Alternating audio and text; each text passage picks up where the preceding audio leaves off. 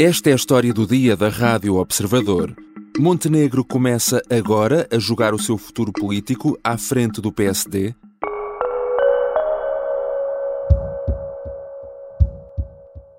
A festa do Pondal faz parte da história do PSD e do Algarve.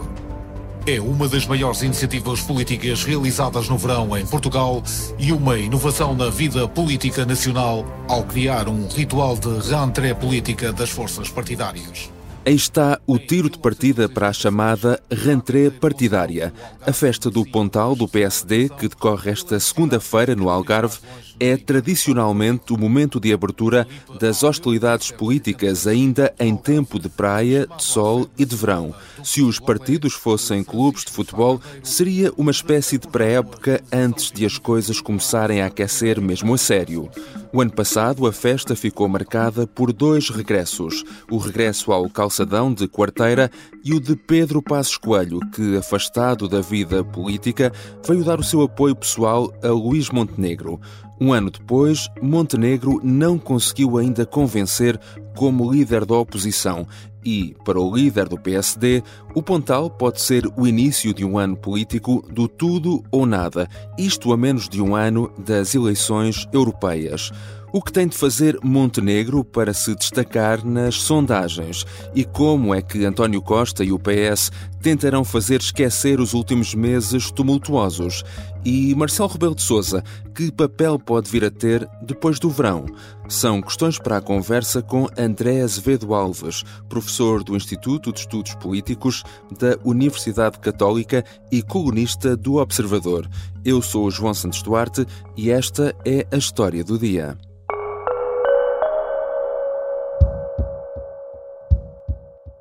Bem-vindo, André Azevedo Alves. Olá, bom dia.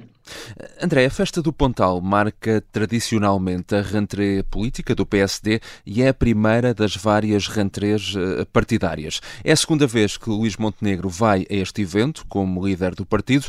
Ora, no espaço de um ano, do próximo ano, vamos ter eleições regionais na Madeira, já em setembro, mas principalmente eleições europeias em junho de 2024. Podemos dizer que Montenegro vai jogar neste próximo ano eh, muito daquilo que será o seu eh, futuro político?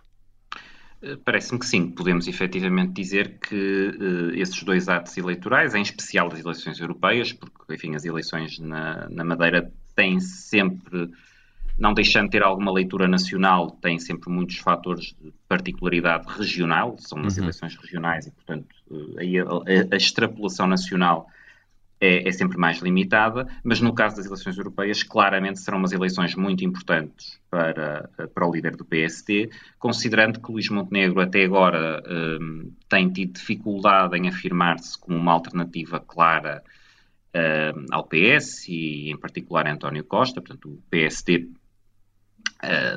pelo que apontam uh, essencialmente todas as sondagens, uhum. apesar dos problemas do PS, não de escola uh, do, do, PS, portanto os partidos estão mais ou menos a par. As eleições europeias, sendo naturalmente formalmente são eleições centradas em, em, em temas europeus, não deixam uh, de ter uma, uma, uma, leitura nacional e sabemos que, enfim, bem ou mal, uma grande parte dos eleitores nos vários países, não só em Portugal, acaba por votar motivado muito pela sua avaliação da situação política, económica, social no, no respectivo país um, e também pela avaliação que faz do governo e das oposições. Nesse sentido, uh, parece-me que para Luís Montenegro será de facto muito importante ter uma vitória clara nas europeias e por vitória clara uh, entendo duas coisas. Primeiro, uhum. ser claramente o, o partido que ganha essas eleições e depois também eh, que a margem de, dessa vitória do PST para o Partido Socialista seja uma margem significativa. Portanto, parece-me que um resultado uhum. em que PS e PST fiquem próximos não, não será um bom resultado para Montenegro. Eh, eh, já referiu que o PS tem descido nas sondagens, mas de facto o PSD não tem conseguido descolar, não tem tido ganhos significativos. Exatamente o, o que é que tem faltado a Luís Montenegro e onde é que deverá apostar agora nesta rentrée para, para tentar, enfim, dar um impulso diferente à, àquilo que têm sido os resultados do partido? essa é a grande questão para, hum. para, de facto, para o PSD. Aliás, se nós, se nós olharmos, se compararmos o que as sondagens têm, a generalidade das sondagens têm apontado com os resultados das últimas relativas, nós vemos, de facto, esses dois elementos. Por um lado, um grande desgaste do PS. O PS aparece também na generalidade das sondagens muito abaixo do, do, do resultado que, lhe permitiu ter a surpreendente maioria absoluta nas últimas legislativas. Portanto, há claramente um desgaste do PS. Por outro lado, o PSD não capitaliza, ou não capitaliza de forma clara, decisiva, substancial, esse, esse desgaste. Eu acho que, um, sendo difícil responder a essa pergunta, um, o, o, que podemos dizer é que, para uma, uma parte substancial do eleitorado que poderia dar essa, essa, essa margem uhum. de, de, de, vitória ao, ao PSD que, que lhe permitisse isoladamente ou eventualmente em, em em, em coligação uh, pós-eleitoral uh, liderar um governo, o PSD, e nomeadamente Luís Montenegro, não são ainda percepcionados como uma uh, alternativa, uma alternativa clara. Aliás, parece-me que aí há um dado que é interessante. Hum. Enfim, nem todas as sondagens fazem essas perguntas, mas algumas fazem, e, e, e que é que, não obstante haver muitas vezes uma avaliação negativa uh, de António Costa e da governação do Partido Socialista, as mesmas pessoas que fazem essa avaliação negativa, eh, quando lhes perguntam quem está em melhores condições para desempenhar o papel de Primeiro-Ministro, ehm, na generalidade dos casos, Luís Montenegro não tem uma vantagem clara sobre António Costa. Uhum. Sabemos que uma parte desses resultados tem a ver com o reconhecimento do, do próprio nome e da personalidade, ou seja, quem é mais conhecido eh, tende a ter melhores resultados, mesmo que tenha algum nível de impopularidade, e António Costa, para a generalidade do eleitorado, é, é, é, mais conhecido naturalmente do que Luís Montenegro, portanto, isso é uma dificuldade que qualquer líder da oposição tem que, uh, tem que ultrapassar, mas mesmo descontando esse fator, eu diria que face ao desgaste do Partido Socialista, seria expectável nesta fase que o líder do PSD uh, eh, apresentasse já, digamos, melhores índices de reconhecimento enquanto possível líder de um, de um uhum. governo. E acho que o PSD está, com, está, de facto, com dificuldades em mostrar eh, que teria uma alternativa, que teria políticas alternativas, que teria, uh, digamos, uma equipa governativa alternativa suficientemente credível nas personalidades e nas propostas para que o tal eleitorado, e esse eleitorado sabemos que já é substancial, que está insatisfeito com a governação do Partido Socialista, eh, reconheça no PSD, nas suas políticas eh, alternativas e nas personalidades que teria para, para essa governação alternativa, uma vantagem clara face uh, à situação que, que, temos neste momento. Uhum. Uh, e, e, há também uma questão interessante porque uh, o PSD uh, tem aqui sempre um pouco esta sombra do Chega, um partido que Luís Montenegro Exatamente. de resto evita nomear, mas o Chega, que não nos podemos esquecer é neste momento a terceira força política no Parlamento, é um partido que, de certa forma, poderá também capitalizar com, com as eleições europeias, não? Que são eleições também muitas vezes associadas a um, um voto de protesto. Sem dúvida. Aliás, esse, esse, é, um, esse é um fator, uh, portanto, a natureza específica das eleições europeias e a forma como Chega, em particular, em alguma medida também o Bloco de Esquerda, uh, à esquerda, Uh, em menor grau à direita, também a iniciativa liberal, mas parece-me que em bastante menor grau do que o Chega, até pela natureza diferente dos respectivos eleitorados. O Chega poderá, de facto, capitalizar bastante. Uhum. Depois há um outro fator que é também importante e que poderá também dificultar a tarefa do PSD de Luís Montenegro e ser um, digamos, um elemento favorável ao Chega, que é se tivermos níveis de abstenção uh, elevados, uh, e quanto mais elevados esses níveis de abstenção forem, mais maior o impacto uh, do tal da mobilização por via do voto de protesto. Ou seja, se tivermos uma fatia significativa do eleitorado que se abstém porque acha que as eleições não são especialmente relevantes ou porque, enfim, não, não, não vê, não se sente mobilizada para votar, os mesmos votos de protesto que numas eleições legislativas com menor abstenção poderiam valer, vamos imaginar, 3 ou 4 ou 5% do total da uhum. votação, podem valer, por exemplo, o dobro em eleições europeias e podem, por essa via, catapultar à esquerda Bloco de Esquerda, à direita uh, o Chega, uh, para votações mais expressivas, mais significativas, que depois lá está, como falávamos há pouco, não deixarão de ter a tal leitura nacional. Uhum e que podem, de facto, nomeadamente para o caso do, do, PSD, gerar um problema significativo para o partido e, em particular, para, para, para a liderança de Luís Montenegro.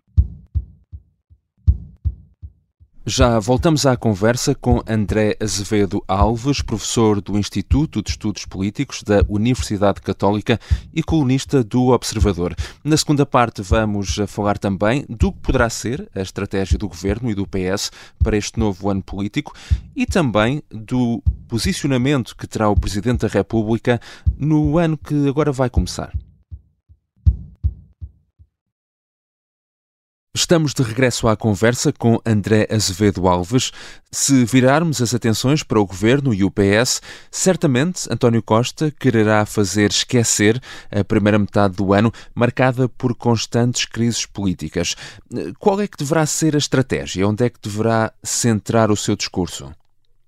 Eu, eu acho que antes do discurso, António Costa precisa de arrumar a casa e por casa hum. uh, entenda-se o governo, não é? Ou seja, claramente não há discurso que funcione se uh, a situação interna do governo e a sucessão de casos e de problemas uh, na governação e no elenco governativo continuar a ser aquela que assistimos nos últimos meses. Portanto, é inevitável o Primeiro-Ministro fazer remodelações. Sabemos que é sempre muito avesso a isso, principalmente quando é pressionado quase como, como último recurso. Uh, e, e, enfim, e, essa, e, esse, e esse dado, que é verdadeiro, dessa resistência conhecida de António Costa, dificulta muito estas previsões, porque sabendo que António Costa resiste até ao limite a essas remodelações, isso, isso torna mais difícil fazer previsões. Mas eu diria que há um conjunto de figuras no governo, começar por João Galamba, que estão de facto muito, eh, muito fragilizados e que depois acabam por dificultar, eh, digamos, a, a própria a própria governação no seu todo, e portanto há, há claramente um elenco de remodeláveis, qual a decisão que vai seguir, considerando o tal elemento da sua conhecida resistência às remodelações, é, eh, enfim, que culminou no episódio recente com Marcelo Rebelo de Sousa, não é? E, e, e João Galamba teve também um papel, uh, um papel central.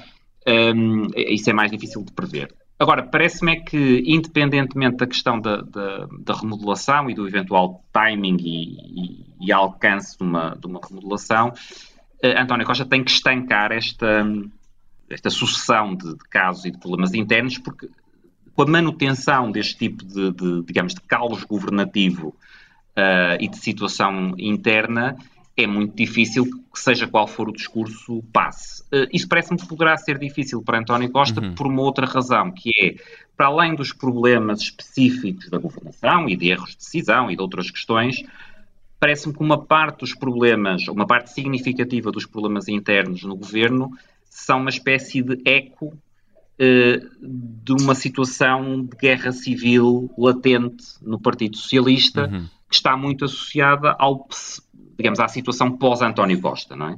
Uh, e, e, e, muito do que assistimos uh, uh, do ponto de vista de casos que se vão levantando, coisas que se vão revelando, de, de, de polémicas, a meu ver, e da dificuldade do próprio António Costa sanar essas, essas situações, tem muito a ver com a questão da sucessão do próprio António Costa, do posicionamento de várias figuras no interior do Partido Socialista para esse cenário de sucessão Uh, e sabemos que por muito que um líder seja forte, e António Costa é um, tem uma liderança forte no Partido Socialista, sem dúvida, uhum. mas por muito que um líder seja forte, quando o momento uh, que se antecipa é um momento de sucessão, é de alguma forma inevitável em qualquer organização que os, os, os restantes quadros, altos quadros dessa, dessa organização, neste caso do Partido Socialista, se posicionem já pensando no, no, no dia, no dia seguinte. E acho que muitos dos problemas que, uh, uh, temos assistido, ou pelo menos uma parte uhum. significativa, tem a ver com esse, com esse cenário. Deixe-me só acrescentar um aspecto, e acho que vai ser também muito interessante um, e não necessariamente no melhor sentido para a estabilidade governativa e para o próprio António Costa, ver qual vai ser o papel mediático de Pedro Nuno Santos ao longo dos próximos meses e o efeito que, uh, digamos, as suas intervenções na esfera pública poderão ter, não só, enfim, em termos gerais, mas no interior do próprio Partido Socialista e no interior do próprio governo. Qual seria a melhor altura para o Primeiro-Ministro fazer uma remodelação? Eh, depois da apresentação do Orçamento do Estado, antes das europeias? Diria que muito perto das europeias provavelmente não seria um bom momento, não é? Ou seja, não, não seria o melhor não, a meu ver, não seria a melhor abordagem o Partido Socialista ir para eleições europeias uh, com imediatamente na sequência de uma, uh, de uma remodelação. Uh, eventualmente, após o, o momento orçamental, isso poderia ser um, uma altura mais adequada. Agora, o que nós temos assistido, voltando ao que estávamos a falar há pouco, uhum. em relação a António Costa e remodelações, é que António Costa parece uh, só avançar para essas remodelações quando, de facto, praticamente não tem alternativa. Quer dizer, e voltando ao, ao episódio uhum. recente de João Galamba, foi, até foi, eu diria, um pouco para lá disso. Ou seja, era um, a, a, saída de João Galamba parecia ser um, de, um, dos tais momentos em que António Costa já não tinha alternativa e António Costa ainda assim uh, uh, segurou João Galamba, enfim, provavelmente também para, com o objetivo de desafiar publicamente e de confrontar publicamente Marcelo Rebelo de Sousa, uh, mas a verdade é que nem aí essa, essa, essa remodelação ocorreu. Portanto, parece-me que provavelmente muito próximo das europeias uhum. não será provável. Acho que o momento pós-orçamento poderá ser mais, enfim, mais vantajoso ou mais provável por ser mais vantajoso, um, mas, mas há de facto essa, essa, grande incógnita que é, uhum. que é o facto de, de, de, António Costa resistir o mais possível. Quer dizer, e que se nós olharmos, uh, estou a pensar para algumas situações passadas, por exemplo, com, com Eduardo Cabrita, não é? Uh, quer dizer, Eduardo Cabrita foi mantido no governo para lá, última, toda, é? para lá toda a razoabilidade, não é? Um, e, portanto, também não é de excluir que, em relação a João Galamba, por exemplo, um, algo similar possa, uh, possa ocorrer, uh, mesmo quando já é notório, e no caso de João Galamba, parece-me que isso é absolutamente notório, que não há vantagem absolutamente nenhuma para o Partido Socialista, nem uhum. para o Governo, uh, que não seja o acumular ainda mais desgaste na, na, na, manutenção. Mas sabemos que esse é também o, enfim, o estilo de, de António Costa, um, e, e, e, portanto, isso, isso, dificulta, creio, bastante esse, esse, tipo de previsões. Ora, há aqui, obviamente, também uh, um fator importante uh, a ter em conta, que é uh, Marcelo Rebelo de Sousa. e o Presidente da República Exato. provavelmente também estará apostado em não esquecer aquilo que foram os últimos meses de instabilidade e também dessa crise institucional que foi aberta precisamente pela decisão de António Costa em manter João Galamba no governo. e o Presidente que ainda não falou publicamente sobre o relatório da Comissão de Inquérito à TAP, estará a guardar-se também agora para esta rentrée política? Sabemos que Marcelo Rebelo de Sousa não é o tipo de um, agente político que, um, que, consiga estar muito tempo um, sem intervir, não é? Ou sem uhum. fazer a sua, a sua ação política uh, sentir-se também me parece que dificilmente Marcelo Rebelo de Sousa irá esquecer uh, aquilo que se passou, nomeadamente no, no, caso de João Galamba, de que falávamos há pouco. Uhum.